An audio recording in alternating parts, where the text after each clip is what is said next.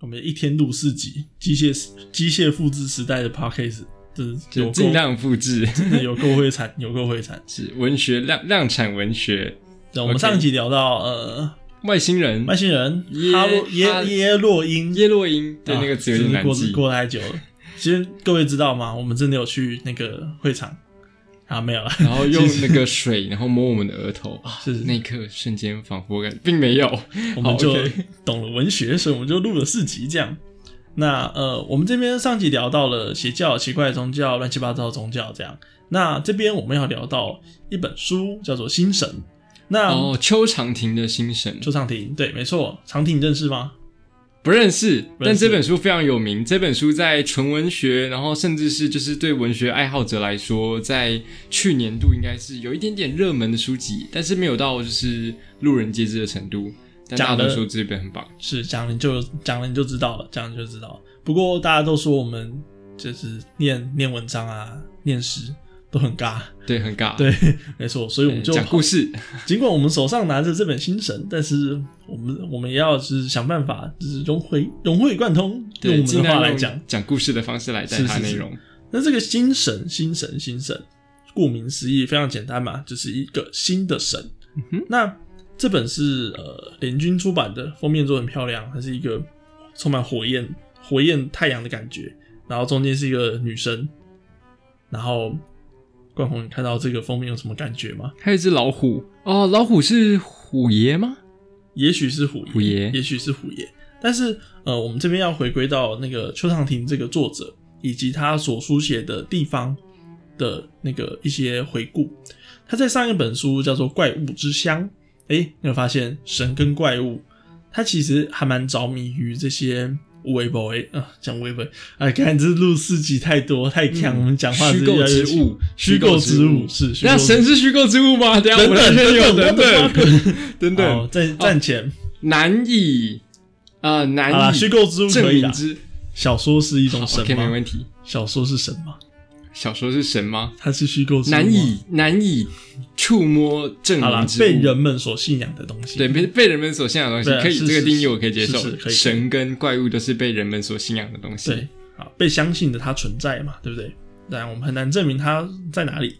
那在《心神》这部作品里面，呃，邱长廷一直在书写他所故乡的地方——台中、台东、台东、East、台东，对，东边的东，是东面的东。那台东这个地方，他在读东华大学的时候，然后就有师从吴明义老师，然后在这段时间里面，呃，我们就会发现说，吴明义老师在这本《心神》的开头的序，诶，是心神吗？不对，在《怪物之乡》的开头的序里面就有提到邱长廷这个作者，然后对他的印象，就是因为我们所知的吴明义老师，他都是、呃登山客自然书写也不是讲登山客，就是超哈扣登山客，没错，不只是登山客哦，是超哈扣登山超哈。扣登山客，没错。那对于这位超哈扣登山客来说，他非常非常的在书写的部分非常敬业嘛，对不对？以及他在自然写作的追求上面也非常敬业。所以当一个就是一个学生，然后他也想要写这些填调，想要写这些神，想要写写这些山地的事情的时候，新神跟怪物之乡是比较偏向台湾传统民俗信仰，是是是，就是他非常非常是 focus，例如说太马里，例如说他呃在新神不是啊，就是在怪物之乡是写他太马里故乡的一些故事这样。那他在填调的过程之中，吴明义老师，呃，我依稀记得啊，就是请常听大大不要 不要生气，对 我依稀记得吴明义老师在那篇序里面是这样写的，他说他起初看到这个学生，然后拿着一些呃现代主义文学的一些问题来问他，然后他就说：“你这些事情问我没有用，你要继续填掉，你要继续看，你才能找到你要你的作品。”观察这个世界。对，尽管那个时候邱长廷已经观察很多咯，他已经写很多，他已经想很多了，但是吴明义老师还是继续叫他去努力的看，知道那些唱歌的人，知道那些相信众多的神的人在想什么，他们是怎么去理解这个世界的。那我这边提到一个相当有趣的关键字，就是信仰众多的神这件事情。而这众多的神一直以来都是呃邱长廷书写的其中一个目标。众多神是什么意思呢？多神信仰吗？是是是，多神信仰。然后这个是在呃，不是很想要用这个名字啊，就是就是讲呃，我们台中那边不那边原住民，他们有些呃，我这边知识量不够充足，但是在这本书里面提到，就是说在那边的原住民之中，他们信仰很多很多神，嗯，走路也有神，槟榔也有神。花有花神，槟榔有槟榔神，是河有河神，河有河神，到处都有神，神无所不在。我现在好像听说，就是呃，在基督教刚传入台湾的时候，特别容易被接受，就是因为台湾那时候本身是多神信仰，是会觉得说，哎，再多一个神，那没有关系啊，没差啦，对，没差啦，没差啦。你有没有看过那个？再多两个、三个都没关系。有没有看过耶稣拿被拿香拜拜？哦，对，就是烧金纸给耶稣这样。其实，在台湾也有很多像这种两种完全截然不同的宗教，然后结合在一起祭拜的，很美丽的样态。没错，就是好像只要发生过一个故事，然后那个故事有被留下来，然后它就有可能成为一个那个信仰。这样，那为什么会提到那个有多神信仰呢？我们这边提到。我们先讲一个星神这边有一篇叫做《火梦》，呃，火焰的火，做梦的梦。然后它的开头就是直接直指的这个书的本篇的主角叫做大姨。戴姨是什么戴呢？就是这个阿姨，她姓戴，叫戴姨。戴阿姨，戴阿姨，然后她简称叫戴姨。这样开头就是这样写：那天戴姨看见的火神，幼时她在东海岸的。芒草原见过，部落里年老的女祭司已有蛇神、日出之神、太阳神、走路之神、猎鸟之神、冰榔之神等神附身。她印象在一个一次记忆之中，高龄八十几岁的女祭司因为蛇神降临，痛苦地在地面扭曲着身体，做出蛇的姿态，画面狰狞诡异。那个时候，戴一想：怎么有这样的神？怎么会折磨人呢？他希望自己永远不要被天命选中。那读者应该都知道吧？这个 片名叫做《火梦》，所以这个戴伊最终被什么神选中了呢？火神吗？火神对。哦，那 OK，前面刚刚就提到说，被什么神选中了之后，他的身体就会像那个东西嘛，对不对？被蛇神被蛇神选中，那身体就会像蛇一样，就是因为一般来说，对大家来大家的印象中，被神选中应该是一件好事。就是神选之人，嗯神选之人通常代表说你发生了某些好事，你是被神选中的人。这篇概念做了一个反转，是被神选中，你会像那个神。然后比如说蛇神像神，蛇，然后火神的话可能就是被火所灼烧。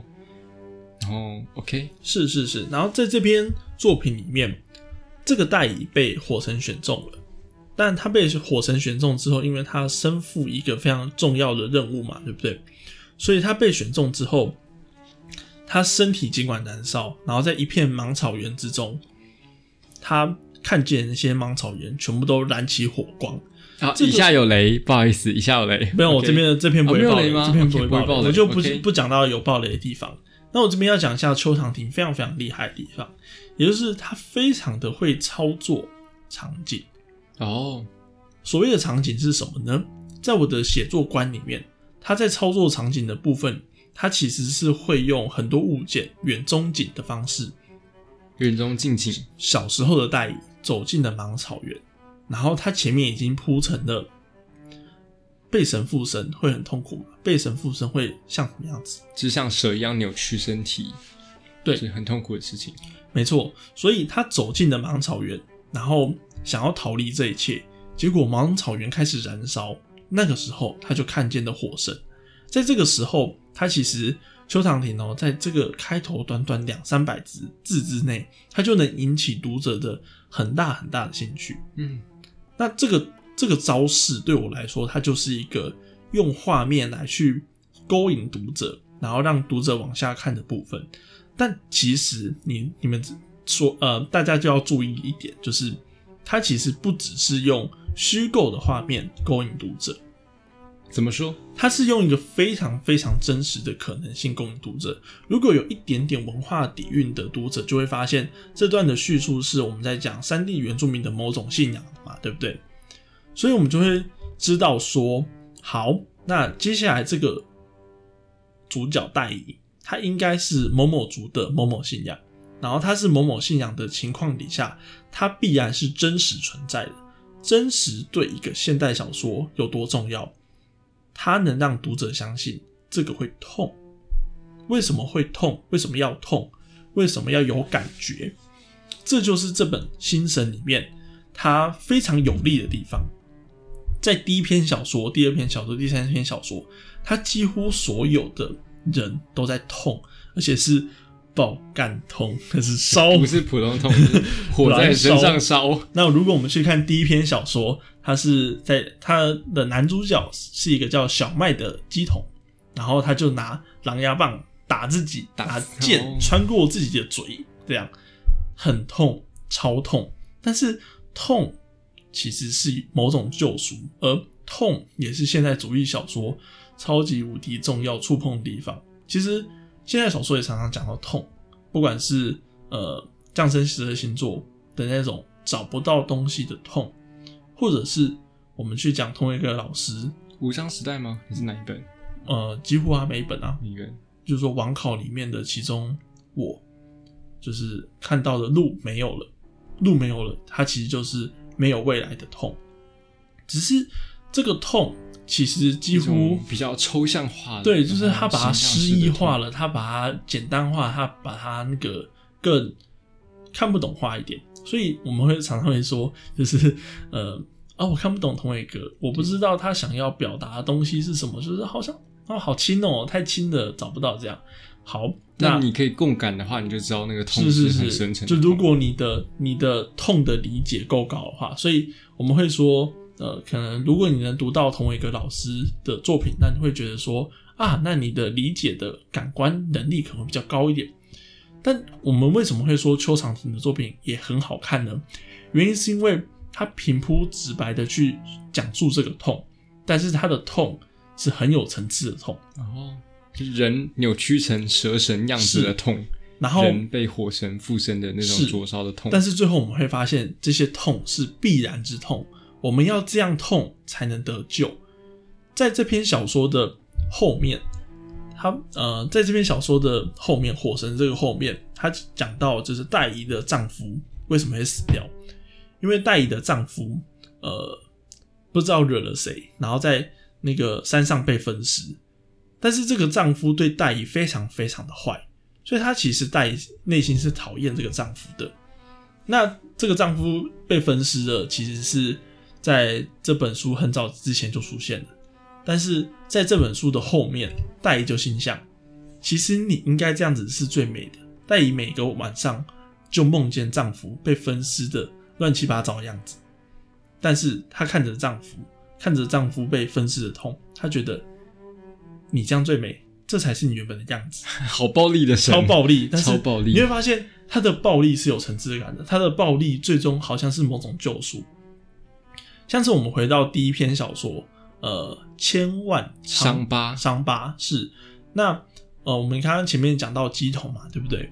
然后这个鸡桶它在受伤的过程之中，它其实也是得到某种救赎，它能够被需要，它能够被自己贩毒的父亲需要，这样在这些过程之中，他也认识了女主角，所以仿佛痛痛的过程，痛的就是理解痛的进行，对于。邱长廷来说，这本书，然后它展现的非常非常多有层次感的感觉。这样，因为像我自己的经验是，我听到或是看到鸡桶，因为我没有亲身经验过，但我可能看过一些影像记录，然后看到鸡桶的时候，反而会觉得说，哎，为什么要这样子？就是打到自己全身都流血，然后再这样打到自己全身流都流血的时候，他到底？如何去接近某种我们所说的神性？然后那个过程是困惑的，就是传统信仰中，就是鸡童到底为什么要这样做？那我自己阅读过程中，就是心神算是给我一个蛮好的解答。嗯，然后红明像这样子，你是怎么感受的？我对我来说啊，就是像这种民族信仰的不理解。例如说，我跟一个鸡童聊过天，然后最终我聊过，最终聊的感觉是说，哎、像是那天那次的聊天是我跟我母亲一起去跟那个鸡童聊的，然后我们就母亲的问问话风格就很犀利嘛，因为也是乡下人，大家都直来直往，就说啊你啊干嘛呢？是真的吗？是吗？就是你真的觉就你打一打，神就会降临在你身上吗？不是不干嘛是呢，我们是他是讲到一个地方有鬼，然后住在那边的人都遇到一个鬼，是老鼠鬼啊，不是猴鬼。猴鬼然后这个猴鬼是来自东南亚的，对，搭船过来，是是是搭船过来。然后我妈就说：“ 嗯，什么？嗯是真的假的鬼还会搭？”船，对。然后我妈离去之后还是很困惑，她就问我说：“这是真的假的、啊？”我对她就我跟她就讲一个解释，这个假这个解释最最终她就接受。我就跟她说：“这是一种梦。梦是什么？就是对于梦的人来说，梦里面一切都是发生过的，而梦醒之后，你在说梦的过程之中，听的人也只能听你说梦的版本。但每个人都会做梦啊，对不对？但是你要如何去相信别人梦的版本呢？你只能靠同理，你只能靠同理。有些人一辈子都不做梦，有些人很少做梦，有些人做的梦乱七八糟，有些人做的梦甚至可以预言。那你要怎么去接受那些东西？没有办法。但是你相信，有些人就持续去做这件事情，那种人就是鸡童，他做着大家觉得很困惑的东西，但是他有用，他能够为别人解惑，他能够就是驱赶那个猴神，嗯，他最终就是有神性的梦，是是是，他最终就是有个解套方法啦，对对，某些人来说是好的，对某些人来说是坏的，但是鸡同来说，它就是一个梦。那我这个时候我就会发现说，我对鸡童的理解是用梦这么缥缈的东西去解释它，但邱长廷厉害的地方就是他研究非常透彻，所以他敢用直球面对面，就是用痛，他就是痛。然后我觉得我们我们这个时候就是是当你专把业的铁叉插进嘴巴，然后穿出一个洞，插到另外一边穿出来，然后整个嘴巴都是对铁杆的时候的那种痛，是带有某种神性在里面。对对对，他敢他敢去用更直接、用定义性更少的词汇去贯穿他的作品。例如说，痛这个东西的定义很少嘛，对不对？他要扭转的、要耗费的力量非常的大。对，因为痛对通常对我们来说，痛是就是不好的事情。是是是，他怎么跟神结合？太难了。梦梦就很简单吧，我随便讲讲梦，就感觉跟神就可以结合在一起。所以意象的选用，对于我这种创作者来说，我第一眼就发现他好强，他好强，就是哇，敢用就是痛这个东西，然后来去转，然后来去踹，就代表他一定有超超超大的胆子，他是超放宽心的，然后去操作这个小说这样。我们除了讲完它的主题的厉害之处，那我们来讲一下它的娱乐性。为什么这个说这个东西有娱乐呢？呃，冠宏刚刚刚有个提问是说，呃，为什么呃小说里面会有这个小说里面会有有些东西会反复出现嘛，对不对？嗯哼，你可以讲一下，就是这些反复出现的东西，像是东之羽这艘船，或者是河神之河神河神之梦嘛，还是河神之春？呃，我有点啊，河神之心啊，心脏的心心，河神哦，River 哎 God，就是呃，《星神》这本书，邱长廷的《星神》，它是短篇小说集，嗯嗯，然后不是小短篇小说，中篇小说，中篇小说集，OK，中篇小说比短篇小说更长一点点，它是中篇小说集。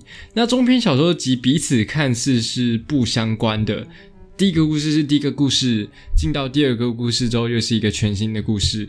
但我们在阅读的过程中会发现说，好像邱长廷在《星神》这本书让每一个故事之间有某种连结在，但你又没有办法很好说出那个连结是什么。可是洪明好像有读到那个连结是怎么样子的，那想请洪明分享一下。它的连接其实还蛮明显的，而且它其实是用一种非常非常大众小说式的连接丢给你看。例如说，第一章它就出现过东宇号这艘错破船，船对，然后第二章就一篇报道是东宇号里面发生的杀人命案，哦，然后在最后一章我们其实会发现说，那个东宇号其实就是主角父亲遗弃某个女儿的地方。然后我们就发现说，如果够细心的读者就会发现，那个女儿就是第一篇小说的主角。哦，对，那这个这一套脉络，其实在那个日本的不非本格派推理小说很常见，像是我们去讲一版信太郎的死神的精准度，哦，因为死神他是没有生命年限的嘛，对不对？所以在第一章的唱片还不知道自己要不要成为歌手的女生，在最后一章已经发了唱片，然后成为老奶奶，这样，嗯。就是一个看似有连贯的核心这样但是这个东西更厉害，为什么呢？因为我刚刚讲的这些，它其实并没有写出来，它并不是这篇小说的主题。那这边厉害在哪？因为成为主题，才有东西，很多东西可以说嘛，对不对？例如说遗弃了女儿这件事情，那我才有遗弃了女儿的心情感想啊，遗弃女儿的动机啊，遗弃女儿的背景但他时代啊、这些他都不写他都不写，就把它引在这个故事的背背后之下。哦所以在故事背后其实还有另外一个故事在进行。没错，没错。所以如果够新兴的读者的话，他会借由挖掘故事得到乐趣。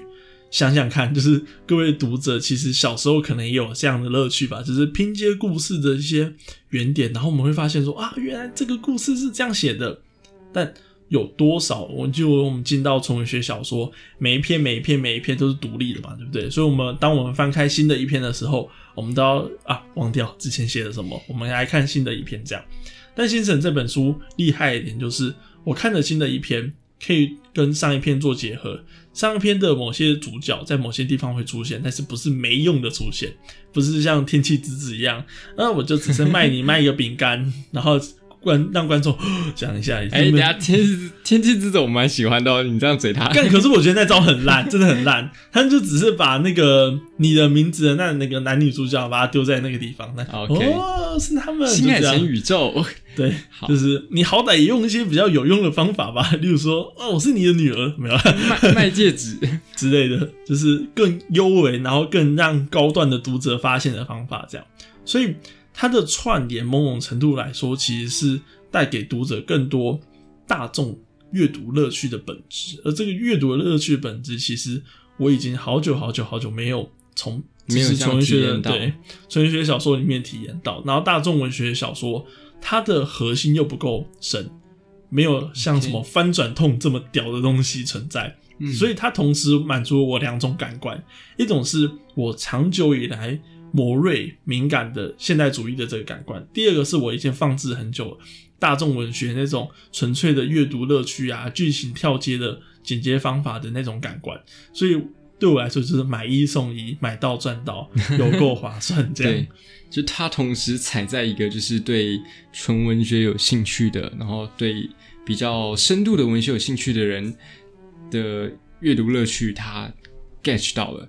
然后对于如果一个比较大众的读者，你喜欢读小说，是一个比较偏向大众小说的，那它也提供了相应的乐趣。那这可能是阅红明阅读的一个体验。对对对，那我们这边新神就介绍到这边这样。那有兴趣的读者赶快买买回来看，就是要是它真的绝版，我真的觉得我纯文学市场绝版很妙，太就是太可惜了。为什么那么好的作品像是袁哲生，然后为什么不再版？我自己超喜欢袁哲生这个给你钱快再版，给你钱快再版，不是才十万块印出印印吗？没有啊，可能要看家属啊。像我自己找袁哲生有一本比较稀有的作品，叫做《寂寞的游戏》，找了很久都找不到任何的作品，可能得想办法去借这样子。是是是，所以我现在有什么喜欢的书就赶快买一买尝一尝。对虽然听说很常会买到自己忘记有买，像我现在家里野狗星空，野狗与星空就买了。野狗与星空》是杨志杰的作品，是没错。，在我们第一集有念过。OK，没问题。虽然大家应该没有没有印象，大家 podcast 都都跳着听，对 对对，很有趣。那今天就介绍差不多到这边，那就感谢大家今天的聆听。那下一集不知道还没有神呐、对，如果还有相关神之类的作品，也欢迎推荐给我们。那是装神弄鬼。装神弄鬼，装神弄鬼，是再弄个四五集，如果有下一次什么耶洛因的 party 啊什么之类的，先不要，先不要。对，但台湾的神道信仰其实相当有趣的。我自己在做澎湖的相关研究，其实有看到很多，像是澎湖最多的神是哪些，然后澎湖的呃遍地有哪些特殊的民间信仰，其实都可以查，都可以查。如果对这方面有兴趣的读者，其实可以去找呃台湾各地的地方志，很妙哦。现在二零二零了，都还有地方志这种东西。对，其实政府做了很多我们没有办法想象他们曾经做过的事情。那比如说，最近有一个文化部的专案叫做国家记忆库，那它是把国家的一些呃抽象的文化的历史的东西去写成一条一条的条目，然后去阐述说，就是在台湾这片土地上曾经发生过什么事。那比如说像澎湖的信仰有哪些哪些的神，他们分别代表什么意思？对，那会是一个大家可以去收集的一个资源的方向。我突然想到一件很好笑的事情，虽然听起来有点冒犯，就是，呃，在联经出版，它有一系列 Open Book，我不知道是 Open Book 找他们合作还是什么东西，就是因为《星辰》这本书真的很厉害，然后很多作家都在推嘛，对不对？所以他那个时候好像也有被选出选上，然后他被选上之后，Open Book 就找他们拍了一个宣传，然后我那个时候就想说，哎、长亭本人就是亲自出镜这样，我就看一下作者到底是何许人也。然后你知道他那个拍的地点是在那个台东，然后不知道是哪一边的山坡这样，然后他就对着镜头，然后拿着他自己的书，然后就开始解释这本书是在讲什么什么什么什么。然后你知道为什么他要用那么奇怪的声音讲吗？因为台东的风超大，哦，录音品质不好。没错，对。所以下次 please 在录音室里面录，然后不要让作家像拿着什么猪肉干一样。大声的喊，大这本书新神进来没有，进来没有，对，就是我觉得就是可以讲一下这本新神到底多厉害，这样就是很 真的很厉害，真的很厉害，但风声太大，我们听不见它有多厉害。好。那这集就差不多到这里结束，那就感谢今天大家的收听，以及不小心被我冒犯的 everything。对，谢谢那有机会，那我们下次会再见喽，拜拜，拜拜。